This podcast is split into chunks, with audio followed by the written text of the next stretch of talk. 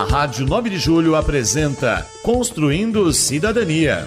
Construindo Cidadania é um programa de debate. As opiniões dos participantes não expressam necessariamente a opinião da Rádio 9 de Julho.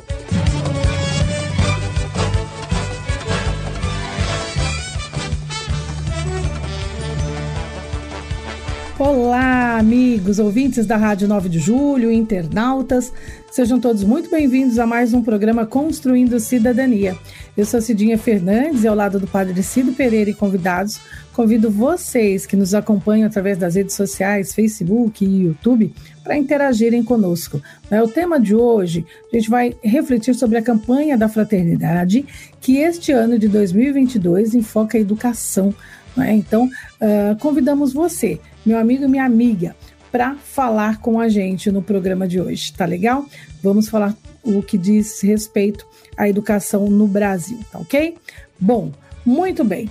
Vocês sabem, né, que estamos na quaresma, com início a nossa preparação para celebrar a Páscoa de Jesus, que é a nossa Páscoa. E, e, como em toda a quaresma, somos convidados à conversão e para isso, a igreja nos propõe exercícios quaresmais, a oração, a penitência, o amor fraterno. Nós católicos, desde os anos de 1960, meados de 1960, refletimos, oramos, nos penitenciamos e crescemos no amor fraterno durante a quaresma com a campanha da fraternidade. Vale lembrar que a campanha da fraternidade ela segue um método antigo e muito eficiente chamado de ver, julgar e agir. Vemos o problema e suas consequências na vida do povo. Julgamos essa realidade à luz da palavra de Deus e procuramos agir no sentido de transformar a realidade. O tema da campanha deste ano é Fraternidade e Educação.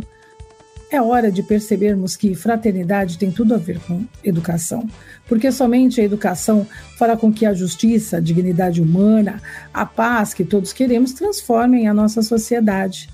A própria educação é um direito inalienável da pessoa humana e é ela que faz as pessoas se entenderem como detentora dos seus direitos, lutando pelos direitos seus e direitos dos outros também.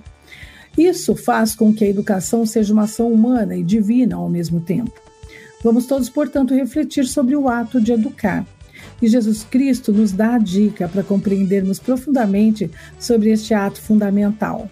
O texto bíblico que ilumina a campanha da fraternidade é aquele em que Jesus, ao ser procurado por fariseus e doutores da lei, com pedras nas mãos, querendo matar uma mulher a pedradas, Jesus abaixa e põe-se a escrever no chão. Depois se levanta e diz a todos: Quem não tiver pecado, que atire a primeira pedra. Todos deixam cair as pedras das mãos e se retiram, e Jesus se dirige então à mulher e diz: Filha, ninguém te condenou?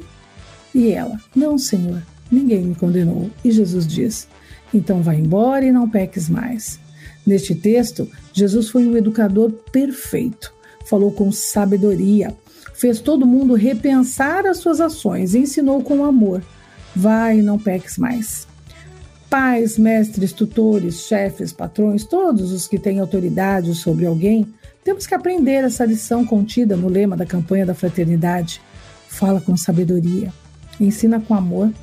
E é sobre a importância da educação que nós vamos falar hoje, refletindo que de que forma que podemos investir em boas práticas nas escolas para que o conhecimento seja cada vez mais bem aproveitado. Você que está aí nos acompanhando pelas redes sociais, diga para gente, na sua opinião, o que falta nas escolas para que possam melhorar o ensino?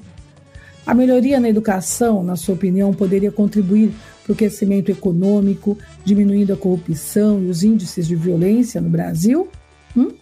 São essas e tantas outras questões que vamos trazer aqui no nosso programa e queremos mesmo a sua participação.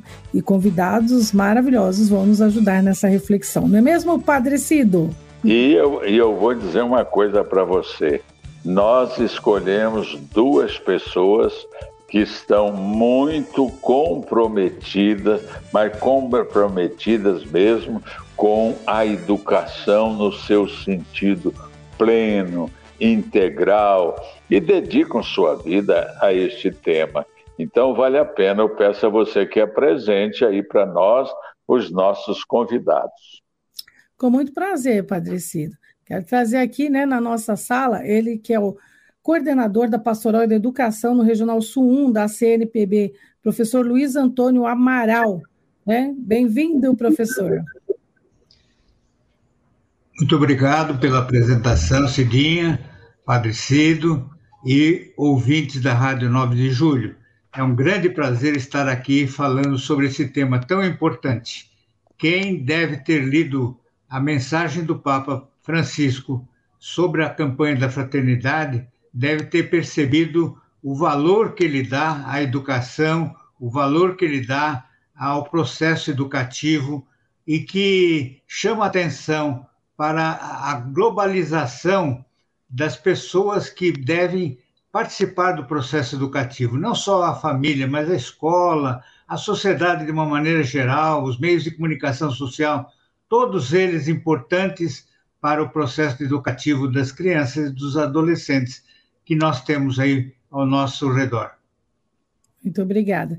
Também conosco temos hoje ele que é sociólogo, biólogo, professor e pesquisador, coordenador de projetos de Núcleo Fé e Cultura na PUC São Paulo, professor Francisco Borba Ribeiro Neto. Bem-vindo, professor. Obrigado, Cidinha, Padre Cido, Luiz Antônio. É um grande prazer estar aqui com vocês e com todos os seus ouvintes. Vamos, esperamos fazer uma boa reflexão e vamos nos ajudar mutuamente para uma conversão e para um compromisso real com a educação nessa quaresma, porque o Brasil precisa muito, tanto da nossa conversão quanto do nosso compromisso. Exato. Padre Cido. Pois é, então vamos começar, e eu quero começar ouvindo os dois sobre uma afirmação que a gente colocou aí nesse texto, que educação e fraternidade têm tudo a ver uma coisa com outra, coisas que muitas vezes até padres dizem, meu Deus, mas que tema complicado é esse, não tem nada a ver. Tem tudo a ver, mas eu gostaria que vocês os dois que vivem, vivem a educação pudessem nos transmitir, nos dizer alguma coisa sobre isso. Por que fraternidade e educação? Professor Luiz Antônio.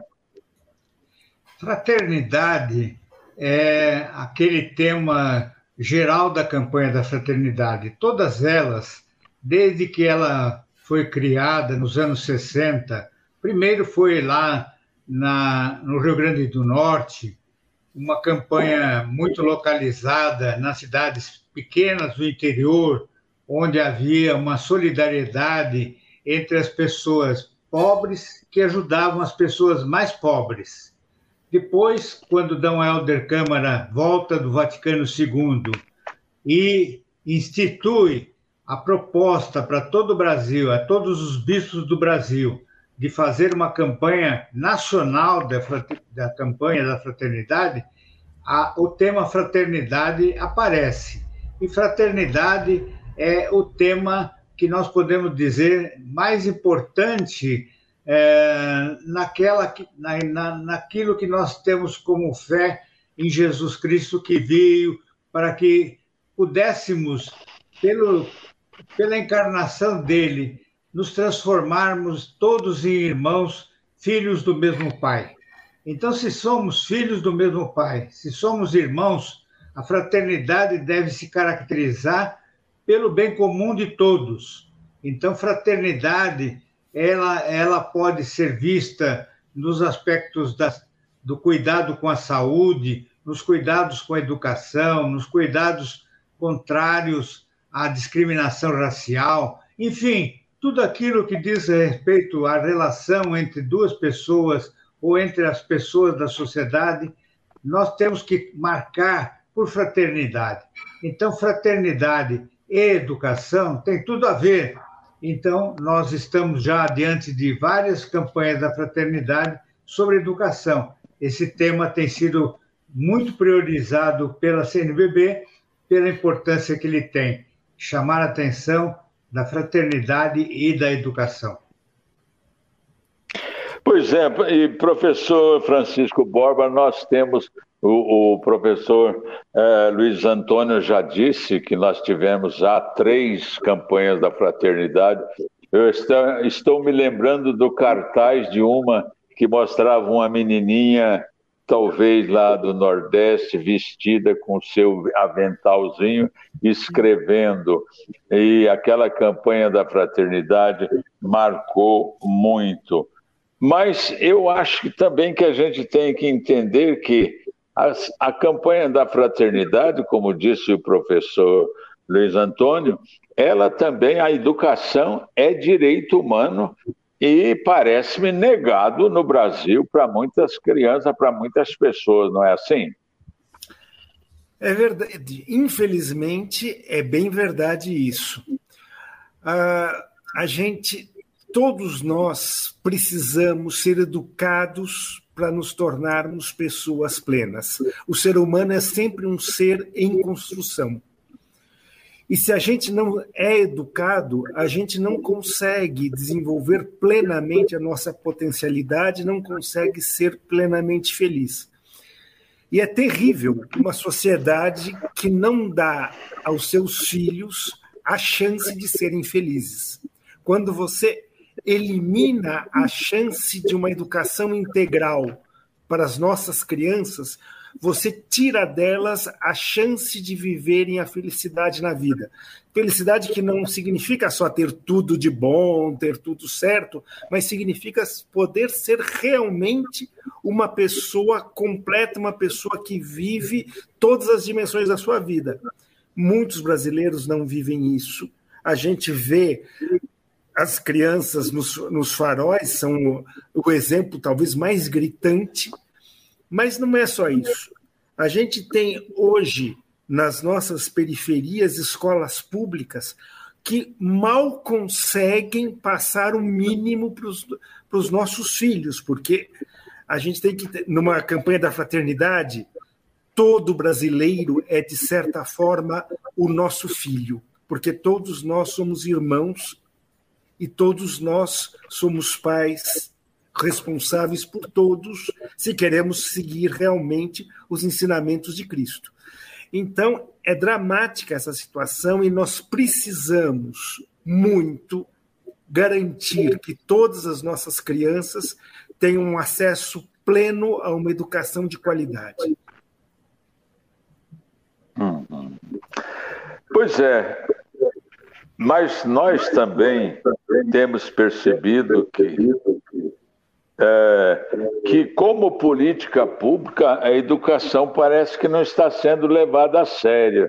É, esse, corte de verbas para a educação chega a ser escandaloso. Não é assim, professor Luiz Antônio? Esse, esse é um dos grandes problemas no Brasil. O discurso é de que a educação é uma prioridade para todos os políticos quando se apresentam para serem eleitos para um cargo público. Mas, na realidade, quando nós vemos a distribuição de verbas através dos orçamentos, nós percebemos que a educação recebe uma quantia insuficiente. E depois, essa quantia, além de insuficiente, é mal aplicada, é mal distribuída e é mal usada no, no processo todo. Então, o que nós temos é que, com falta de recursos, nós não temos possibilidade de fazer uma educação adequada. Esses recursos poderiam existir caso houvesse realmente vontade política de se fazer educação. Você é, ouviu aí o Borba dizer que todas as crianças do Brasil são como nossos filhos também, porque somos todos irmãos, portanto, todas as crianças são nossos filhos. O Papa usa essa expressão quando ele fala sobre a responsabilidade da educação numa aldeia ser de todos. E nós temos que ter a consideração de que o poder público tem que ter a sua responsabilidade e que ele não cumpre essa responsabilidade.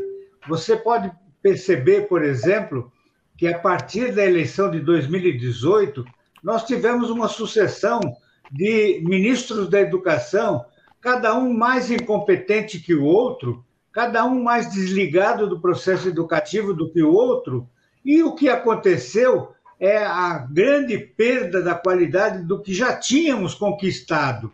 Então, se hoje nós temos algumas pessoas do nosso, do nosso círculo de amizades que têm os filhos que podem cursar uma universidade, como sendo uma empregada doméstica, que o filho é formado em pedagogia, a, a empregada doméstica aqui de casa, cujo filho é formado em, é, em psicologia, o motorista da minha filha, cujo filho se formou também na faculdade, hoje está em Campinas estudando na Unicamp. Essas conquistas foram conquistas de governos anteriores que estão perdidas e que estão se perdendo. Então, nós temos uma política educacional mal feita e mal utilizados os recursos que já são pequenos. Pois é, professor Francisco Borba, e a gente percebe que há até uma má vontade em, na, no facilitar o acesso ao ensino superior aos nossos jovens mais, de classe mais humilde, não é assim? É, é, o, o acesso ao ensino superior é um grande problema. E agora, eu acho que sempre é importante a gente perceber o seguinte: é um problema que começa de baixo. O ensino superior é o final de um processo. Se a gente não tem esse processo de qualidade desde o começo, você tem uma dificuldade muito maior de chegar a um bom resultado lá no final. Então, a gente tem que fazer um esforço grande para garantir um ensino universal, quer dizer, que atinja a todos, e de qualidade, quer dizer, que seja bom, que as crianças realmente aprendam desde o começo. O que eu acho que é uma questão muito séria, o Luiz Antônio começou a colocar, e acho, que a gente tem que aprofundar muito mais isso no ano eleitoral. Se nós não temos políticos verdadeiramente comprometidos com a melhoria da educação, a educação não melhora. E para que a gente tenha políticos realmente comprometidos, nós temos que ter uma população comprometida com a educação e com a política. Os, os brasileiros estão saturados de política. Esse, infelizmente, essa é a verdade. Em vez da política se tornar uma coisa que sempre nos entusiasma mais, que nos dá mais vontade de participar, de construir o bem comum, parece que os brasileiros estão cada vez mais saturados de política, porque cada vez é mais corrupção, mais desilusão que a gente enfrenta. Mas a gente tem que, nesse ano, dizer: temos que estar comprometidos com a política, temos que puxar os nossos políticos para um compromisso real com a educação Senão, não vai ter educação de qualidade, não, vai, não vão haver brasileiros felizes no futuro, porque cada vez mais a gente precisa de uma boa educação para ter pessoas realizadas no mundo. Pois é, mas. Tô... Pois não. Vou colocar ouvintes aqui no, porque a gente pede muito a participação dos internautas, né? E diante da fala do professor Francisco Borba e do professor Luiz Antônio, nós temos algumas colocações que, que estão chegando aqui. Por exemplo, a Bernadette Pereira, ela diz aqui o seguinte: precisamos ter um olhar, um olhar também para os profissionais da educação, condições de trabalho, projeto pedagógico, salário. A qualidade na educação também passa pela formação dos profissionais, não é?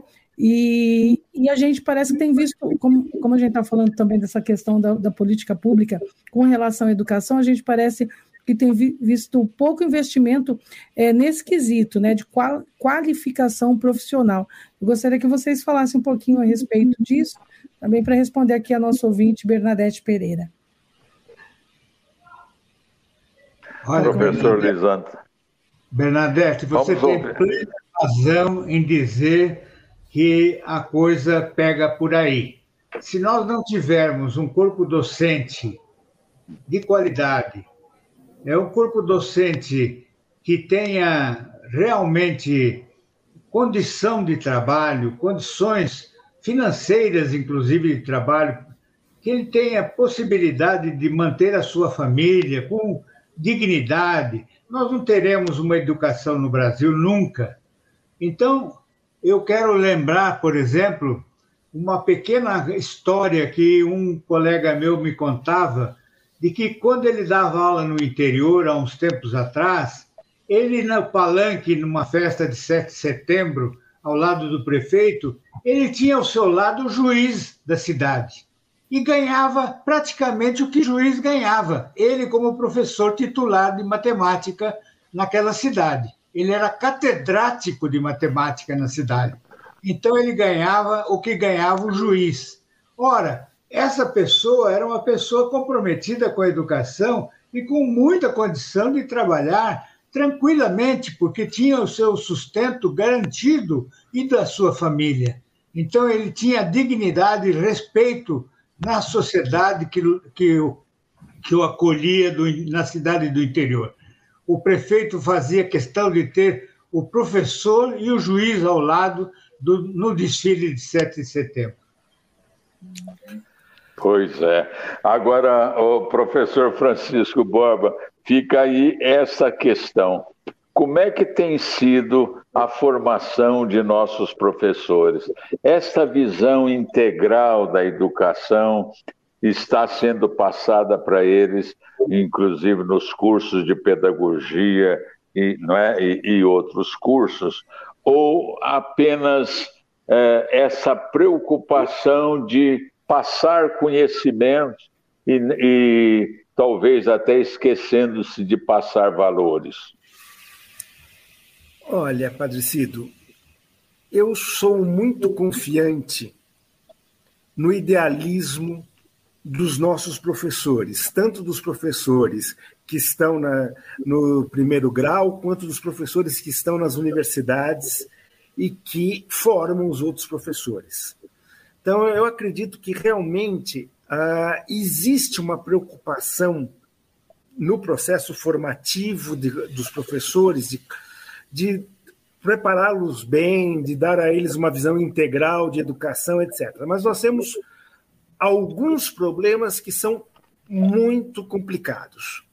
O primeiro problema é que nós já enfrentamos uma realidade na qual o aluno chega pra, na universidade mal preparado. Então, o professor já chega em sala de aula, depois de formado na faculdade, com algumas uh, deficiências de formação que ele tem que resolver na vida adulta dele quando ele começou a trabalhar, dar aula.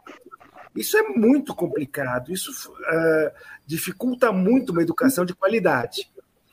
E isso está ligado um pouco, então, ao começo do problema, certo? Que é a formação dos jovens que depois vão ser professores, e também ligado ao problema da valorização do professor, que eu gostaria de insistir muito nisso, Patricido, porque isso é uma coisa que todas as comunidades cristãs, todas as comunidades católicas têm que ter muito claro. Se você é católico, se você quer ter um compromisso com a educação, você tem que valorizar os professores que estão em volta de você. Seja os seus colegas, seus amigos, professores que estão na comunidade, sejam os professores dos seus filhos. O professor tem que ser valorizado. A valorização do professor passa por três uh, esferas diferentes. Tá? Primeira coisa, você tem que reconhecer o valor do professor. É uma coisa afetiva, tá, gente? Eu conheci um monte de professores que dizia toda vez que eu vou para uma reunião de pais e mestres, eu vou lá para apanhar dos pais. Os pais acham que eu sou o culpado de tudo. Eu faço o meu melhor para ajudar os filhos deles e eles só me culpam de tudo que deu errado na vida dos, das crianças. Isso não pode ser. A gente tem que valorizar afetivamente. Dois, passa por uma valorização financeira. Tanto que eu tinha lembrado exatamente do mesmo caso do Luiz Antônio, um outro professor que não tinha, que provavelmente não tenha nada a ver com esse que o Luiz Antônio citou, que também, quando eu comecei a dar aula, ele me contava isso. quando eu comecei a trabalhar, eu ganhava tanto quanto um juiz. Imaginem quanto um professor ganha hoje, quanto um juiz ganha. Então, essa questão financeira é muito grave. E terceira coisa, condições de trabalho, gente. Não adianta, por exemplo, eu fiz isso um monte de vezes na minha vida profissional. Chegava nas férias, dava curso de capacitação para os professores. Aí o professor saía do curso de capacitação cheio de ideias novas para realizar com os alunos dele naquele ano. Só que para fazer essas ideias novas acontecerem, ele tinha que ter tempo para preparar a aula, ele tinha que ter tempo para acompanhar o aluno, corrigir os trabalhos e condições de trabalho não são dadas para os nossos professores. Um professor num país sério, em termos de educação, para uma hora de aula que ele tem, ele tem que ter pelo menos uma a duas horas de trabalho se preparando para a aula e corrigindo os trabalhos dos alunos. No Brasil, não tem nada praticamente. O professor fica dando aula oito horas por dia, cinco dias por semana e mais quatro ou seis horas no sábado, para poder ganhar o, o arroz com feijão dele. Como é que você vai ter ensino de qualidade, mesmo que o professor seja ótimo? E nós não lutamos pelas condições de trabalho dos professores. Nós temos que lutar pelas condições de trabalho dos professores, pela valorização afetiva e financeira dos professores. Senão, meus amigos, não vai ter educação de qualidade nesse país nunca. Concorda, professor Luiz Fernando? Queria fazer uma intervenção. Luiz Antônio. É. Que é a seguinte: o Borba levantou uma questão fundamental para a educação no Brasil, que é a educação básica. Eu concordo plenamente que nós temos que ter uma melhor qualidade da educação básica no Brasil, porque sem essa educação básica nós nunca teremos possibilidade de ter é, alunos que cheguem à universidade com condições de cursar o curso universitário. Nós chegamos hoje em dia é, com alunos que chegam na universidade e mal sabem ler, mal interpretar aquilo que leem. Então, na realidade, o que nós temos que pensar é na educação básica. Quando eu estive no Conselho Estadual de Educação, como membro do Conselho, eu lutei muito pela manutenção das escolas normais. Elas praticamente foram, foram esgotadas, foram terminadas é, de uma maneira absurda no Brasil. A escola normal ela preparava um técnico em educação, ela não preparava um formado em universidade, ela formava um técnico de segundo, de segundo grau. E ela formava adequadamente esse professor para alfabetizar e ensinar as primeiras contas e as primeiras é, iniciativas de um aluno é, do primário. Naquele tempo se chamava primário, as primeiras séries do fundamental. Então, quando se acabou com o curso normal, na realidade se fez um, um prejuízo é, enorme à educação no Brasil. Eu acho que esse talvez tenha sido um dos maiores prejuízos que a educação no Brasil sofreu, porque nós formávamos uma equipe de pessoas, principalmente mulheres, e eu acho que as mulheres que se formavam na escola normal eram excelentes educadoras, excelentes professoras e davam realmente muito certo a educação que elas davam nas quatro primeiras séries para que o aluno continuasse estudo. Hoje em dia, nós temos muitas pessoas que fizeram apenas as quatro primeiras séries. E são pessoas que têm uma vivência na sua vida diária absolutamente adequada, porque fizeram um bom curso primário.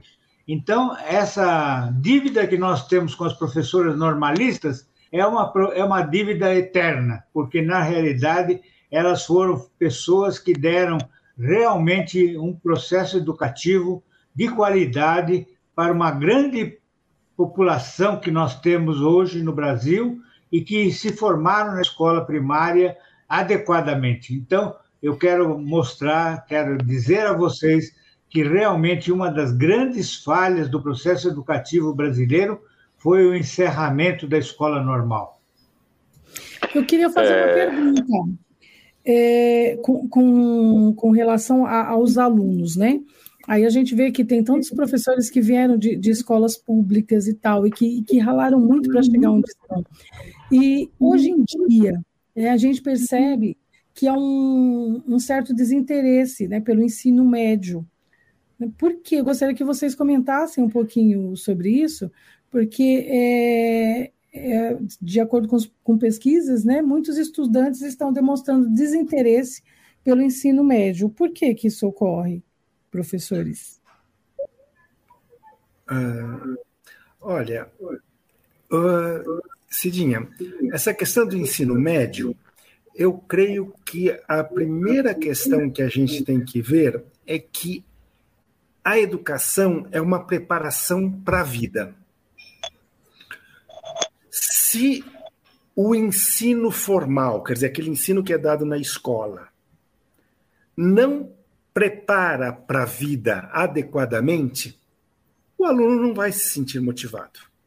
Então, o que que nós, qual é o problema que nós temos em grande parte da nossa sociedade hoje? O jovem, particularmente o jovem mais pobre, ele muitas vezes sente que a educação não vai ajudá-lo a ser mais realizado na vida, porque até tão difícil o acesso a uma carreira profissional que lhe dê dignidade, a, a, o aparente sucesso dos jovens que optam pela criminalidade, toda a propaganda que existe aí na televisão de sucesso fácil, porque se torna influencer, etc. Tudo isso cria uma imagem de um sucesso profissional que não acontece na escola e, e, o ensino de baixa qualidade, de baixa formação profissional, diz para aquele aluno que se ele se esforçar para aprender na escola, isso não vai ser útil para ele no futuro. Então você tem, de um lado, um. Uh, uma, um desestímulo pelo sucesso fácil, falso, mas, mas aparentemente fácil, que é dado na, pela mídia, até pela realidade social muito desafiadora que esses jovens enfrentam, e de outro lado, a fragilidade de um ensino profissional. Por outro lado, o ensino também não é uma abertura real para a vida uh, o aluno tem impressão de que ele é mais formado, nós diríamos mais deformado, mas ele ouve mais coisas que lhe parecem importantes para a vida dele, assistindo o Big Brother e ouvindo os influencers que aparecem no Big Brother, do que ouvindo um professor na escola. Porque a escola está fragilizada. Se você não dá uma, uma escola que realmente ajude o jovem a se sentir mais pleno, mais realizado para o futuro, participando das suas atividades escolares, ele não vai se sentir motivado para estar na escola. Não adianta, não é, não é querendo forçar a ele a educação que você vai conseguir motivá-lo. Uhum. Professor Luiz Antônio, o senhor. Opa, seu telefone. Seu, seu... seu microfone está desligado. Médio. Isso. Aí. O ensino médio realmente é um dos pontos focais da nossa preocupação no Brasil, quem se preocupa com educação. Ah, acontece nós, na nossa sociedade, que a imagem que se criou na sociedade é de que o doutor é o bem-sucedido na sociedade. E o doutor Verdade. é aquele que se forma na universidade. Ora, isso é um grande erro, porque não é possível em nenhuma sociedade que todo mundo seja doutor. É necessário que algumas pessoas sejam apenas técnicos. Porque se o técnico for bem sucedido na vida e ganhar bem, ele realiza sua vida também plenamente. Ora, o ensino médio é fundamental para a preparação. Eu, eu fiz referência ao ensino normal. A professora normalista, ela era, em tempos atrás, na família até abastada, a pessoa que ia se preparar para ser professora, fazendo o curso normal. E ela tinha uma profissão, e ela tinha um ganho salarial como professora que permitia ter uma vida normal, uma vida é, sem problemas financeiros. A, a educação no Brasil não tem planejamento feito de forma que possa realmente fazer com que o aluno comece bem o ensino básico lá nas primeiras séries do fundamental e chegue ao ensino médio com formação suficiente para ter uma, um ensino de qualidade, inclusive dentro de uma perspectiva profissional.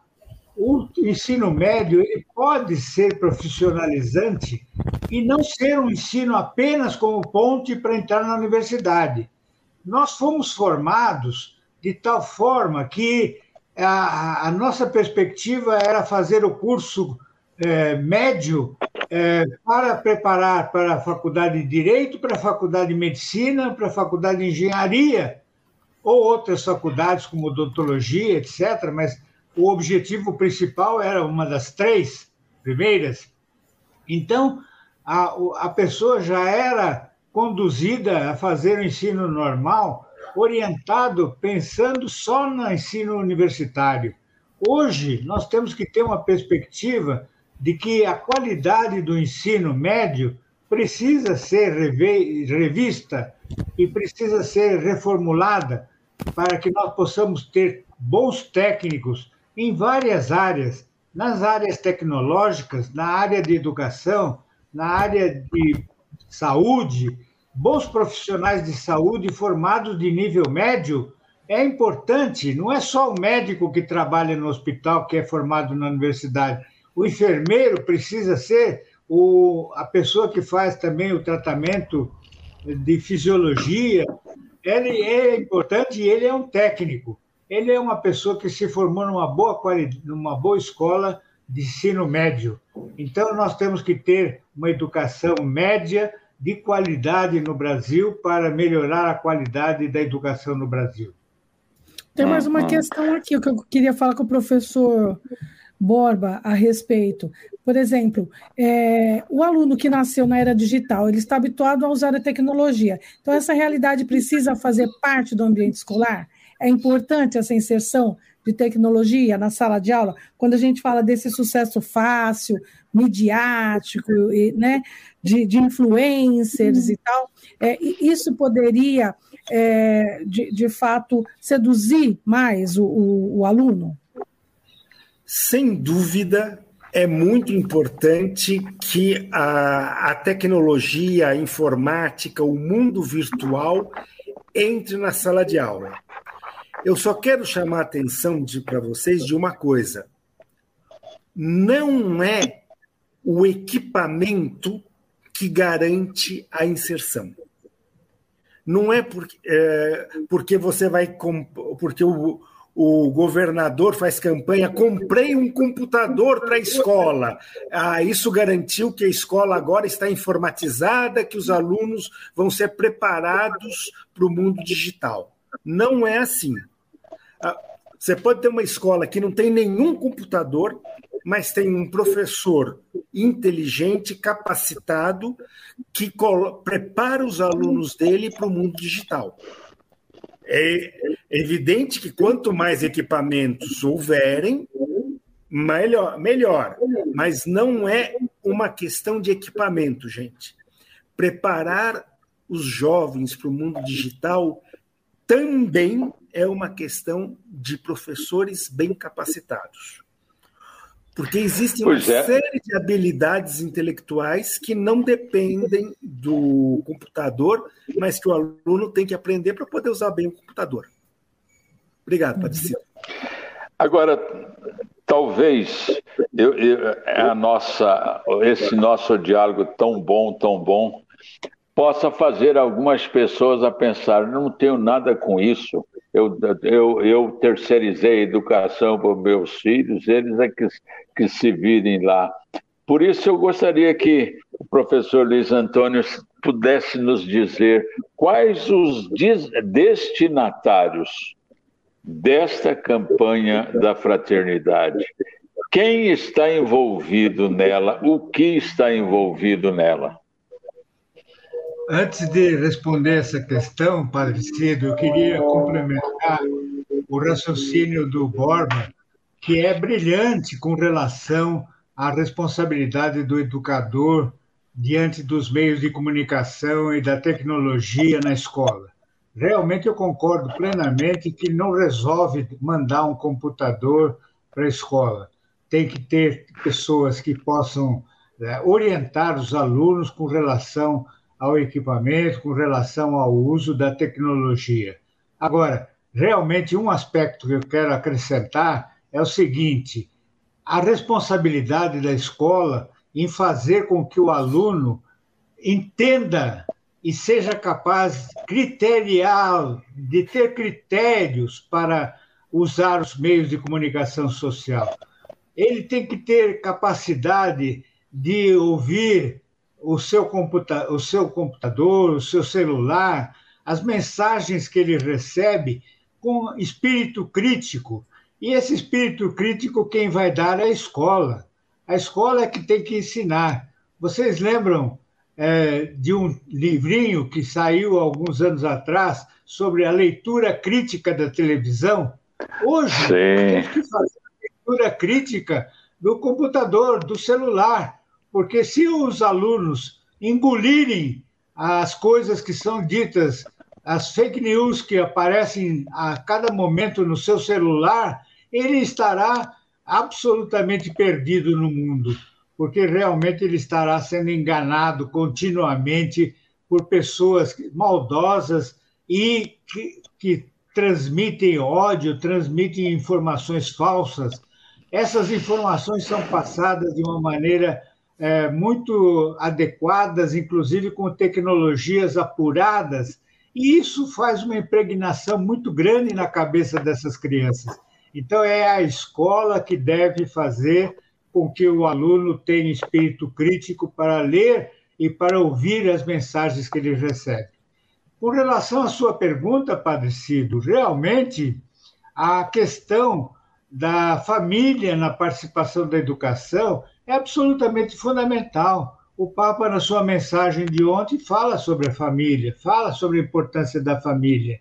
Eu queria lembrar que quando nós tivemos uma campanha que foi idealizada pelo antigo ministro da Educação, Fernando Haddad, ele fez um apelo às igrejas é, cristãs do Brasil inteiro. E a CNBB, naquele tempo, eu era assessor nacional da CNBB, da Pastoral da Educação, eu fui representar a CNBB nessa campanha. E essa campanha preparava as pessoas para um grande objetivo da campanha, que era o de fazer com que a família participasse da educação dos seus filhos. Então, fizemos umas cartilhas, fizemos a preparação de técnicos e de pessoas que pudessem auxiliar as comunidades a entender e a perceber o significado daquela campanha, porque a participação da família na educação dos seus filhos é absolutamente fundamental. É claro que hoje a situação familiar é uma situação toda ela é, difícil, complicada, as famílias têm é, famílias é, desestruturadas muitas vezes, mas basicamente o grande número de alunos tem a sua família e a sua família deve participar da educação dos seus filhos. Então aquela campanha foi uma campanha que foi abandonada pelos ministros que o sucederam, mas que foi uma campanha muito importante no Brasil e te, deixou marcas profundas é, na mentalidade do, do, do povo de que a importância da família na educação dos seus filhos é realmente muito significativa. Pois é, agora um grande, uma grande questão que nós tivemos na implantação do novo desse governo que está aí foi a ojeriza que eles tiveram e simplesmente, é, mas não esconder, não tiveram nenhum pudor em esconder a sua ojeriza em relação ao grande educador que conhecido no mundo inteiro chamado Paulo Freire.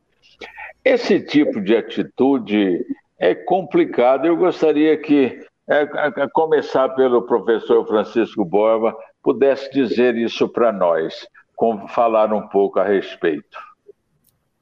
Olha, Padre Cido e, e ouvintes todos, eu não sei em quem vocês votaram na última eleição para presidente. Não quero fazer campanha nem a favor nem contra ninguém aqui. Porém, existe uma coisa que nós temos que, que observar, porque para mim é um dos escândalos maiores da história política brasileira recente. Como ah, ah, se criticava a ideologização da educação feita pela esquerda, e de repente nós, com dois, três anos de governo considerado de direita, você tem um processo claríssimo de ideologização da educação. Mudou simplesmente a bandeira, mas o problema ideológico continua. Gente, Paulo Freire foi um grande pensador, sim, e ele fez muita coisa boa pela educação no mundo, não só no Brasil, como no mundo. Ah, ele falou besteira? Quem nunca falou besteira, jogue a primeira pedra, por favor. Não vou discutir, vamos pegar a própria campanha da fraternidade. Será que os nossos atuais ah, educadores, adversários do Paulo Freire, nunca falaram besteira? Eles podem jogar a primeira pedra no Paulo Freire, porque eles sempre acertaram tudo. Não, todo mundo tem erros e acertos. O terrível é quando você só vê os acertos dos seus amigos e só vê os erros dos seus adversários, porque isso é ideologia da pior espécie. Importantíssimo, gente. Educação se decide olhando para o futuro das crianças, para as necessidades das crianças, não olhando para discurso ideológico. Se você começa a, a se perder em discurso ideológico, ah, fulano está educando meu filho para ideologia de gênero, ah, fulano está educando meu filho para ser preconceituoso. Se você está perdido, você tem que dizer o que, que educa meu filho para ser uma pessoa feliz, uma pessoa responsável, uma pessoa comprometida com o bem comum, se eu sou cristão, para ser um bom cristão. Isso a gente tem que ver e faz, trabalhar pelo positivo, pela construção objetiva. Esqueçam debates ideológicos se vocês querem realmente ajudar a educação nesse país. Queria ouvir o senhor, professor Luiz Antônio, sobre isto também. Padre Cido, nós tivemos no Brasil grandes educadores. Paulo Freire certamente será um dos maiores. Certamente a contribuição dele é uma contribuição é, que pode ser considerada como uma das maiores contribuições para a educação durante todos esses séculos em que nós vivemos aqui no Brasil. Agora, tivemos também Maria Neude Marcelani. Tivemos outras pessoas de muita qualidade também em educação. Verdade. Eu acho que nós perdemos a capacidade de valorizar essas pessoas e valorizar o pensamento delas, por razões ideológicas, como disse o Borba. Realmente, quando nós colocamos a pessoa e rotulamos essa pessoa como sendo uma pessoa de esquerda ou de direita, nós estamos ser, realmente desprestigiando, perdendo a capacidade de valorizar o pensamento dela. Porque essa pessoa pode ser de esquerda ou de direita e ter pensamentos corretos e ter pensamentos de qualidade que possam ajudar.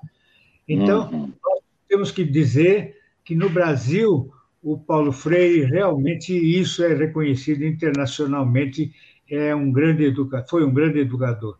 E eu quero enfatizar o aspecto da campanha da fraternidade de 71, quando eh, se colocou a campanha da fraternidade, não era sobre o tema da educação, era um outro tema, mas ela colocou como objetivo prioritário, objetivo geral da campanha da fraternidade desse ano, a alfabetização dos adultos.